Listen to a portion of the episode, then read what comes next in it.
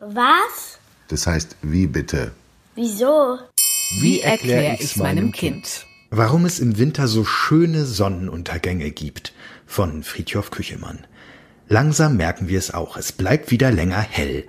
Kurz vor Weihnachten war der kürzeste Tag des Jahres die Wintersonnenwende.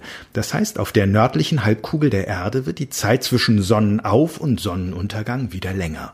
Nicht mehr als ein paar Minuten sind es jeweils pro Tag, und wenn man nicht genau darauf achtet, dauert es eine ganze Zeit lang, bis es uns von allein auffällt.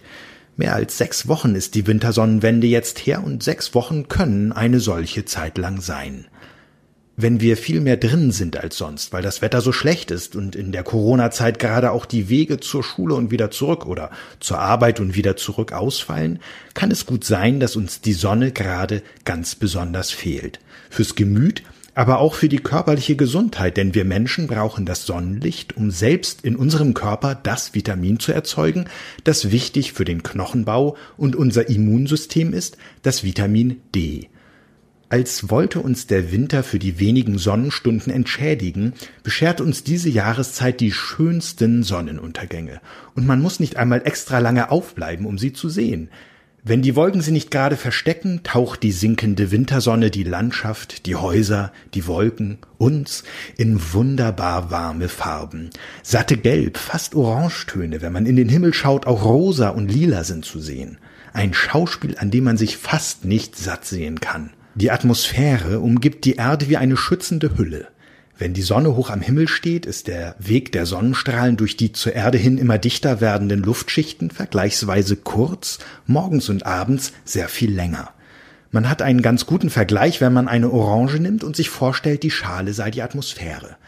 Wer mit einer Stecknadel von oben durch die Schale sticht oder schräg von der Seite, merkt, von der Seite dauert es länger, bis die Nadel die Schale durchstochen hat und am Fruchtfleisch ankommt.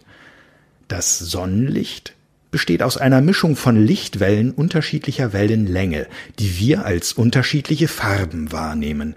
Die Farben des Lichts sind noch mehr, als wir mit unseren Augen sehen können. Wie viele Farben wir im Sonnenlicht sehen können, merken wir beim Regenbogen. Da wird das Licht durch Regentröpfchen in dieses wunderbar bunte Farbspektrum aufgeteilt. Das Licht wird gestreut, sagt man, sortiert nach der Länge der Wellen. Violett und Blau auf der Innenseite des Regenbogens haben die kürzeste Wellenlänge, Orange und Rot auf seiner Außenseite die längste. Wenn es nicht gestreut wird, wenn alle Wellenlängen auftreten, dann sehen wir das Licht schlicht als weiß. Auch Luftmoleküle nehmen die Lichtwellen auf und senden sie wieder in alle Richtungen aus. Auch sie streuen die Lichtwellen auf ihrem Weg durch die Atmosphäre, aber nicht alle gleich stark. Kürzerwelliges Licht wird stärker gestreut als längerwelliges. Beim Untergehen wirkt die Sonne rot, weil die kurzwelligen Anteile ihres Lichts, das Blau und Violett, auf diese Weise sozusagen herausgefiltert sind, wenn uns die Strahlen erreichen. Der Anteil an Gelb, Orange und Rottönen überwiegt. Im Winter kommt manchmal noch eine Besonderheit hinzu, für die die Experten ein ziemlich kompliziertes Wort haben. Inversionswetterlage heißt es. Inversion ist das lateinische Wort für Umkehrung und eine Inversionswetterlage besteht dann, wenn nicht wie sonst die Luft in Bodennähe am wärmsten ist, weil das Sonnenlicht dort seine Energie an das abgibt, worauf es trifft. Normalerweise wärmt sich die Luft am Boden auf, steigt dann nach oben und kühlt sich oben ab. Dass warme Luft nach oben steigt, kann man bei Heißluftballons erkennen oder wenn man in der Zeit, in der in den Wohnungen geheizt wird, mal auf den Schultern der Eltern mit der Hand die Wärme der Luft ganz oben unter der Zimmerdecke fühlt.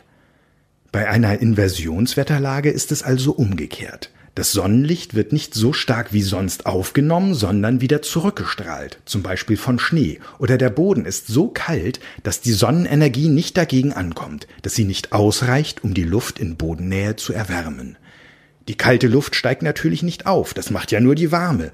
Der Austausch der Luftschichten findet also kaum statt, und besonders viele kleinste Tröpfchen und Partikelchen bleiben in Bodennähe, wo sie das rötliche Abendsonnenlicht spiegeln und so verstärken, die prächtigen, warmen Farben des Sonnenuntergangs. Die haben übrigens eine beruhigende Wirkung auf uns. Bei diesen Lichttönen entspannen wir uns eher als bei gleißendem Tageslicht Und abends mal schon durch das veränderte Sonnenlicht ein bisschen runterzukommen, ist doch eine schöne Sache.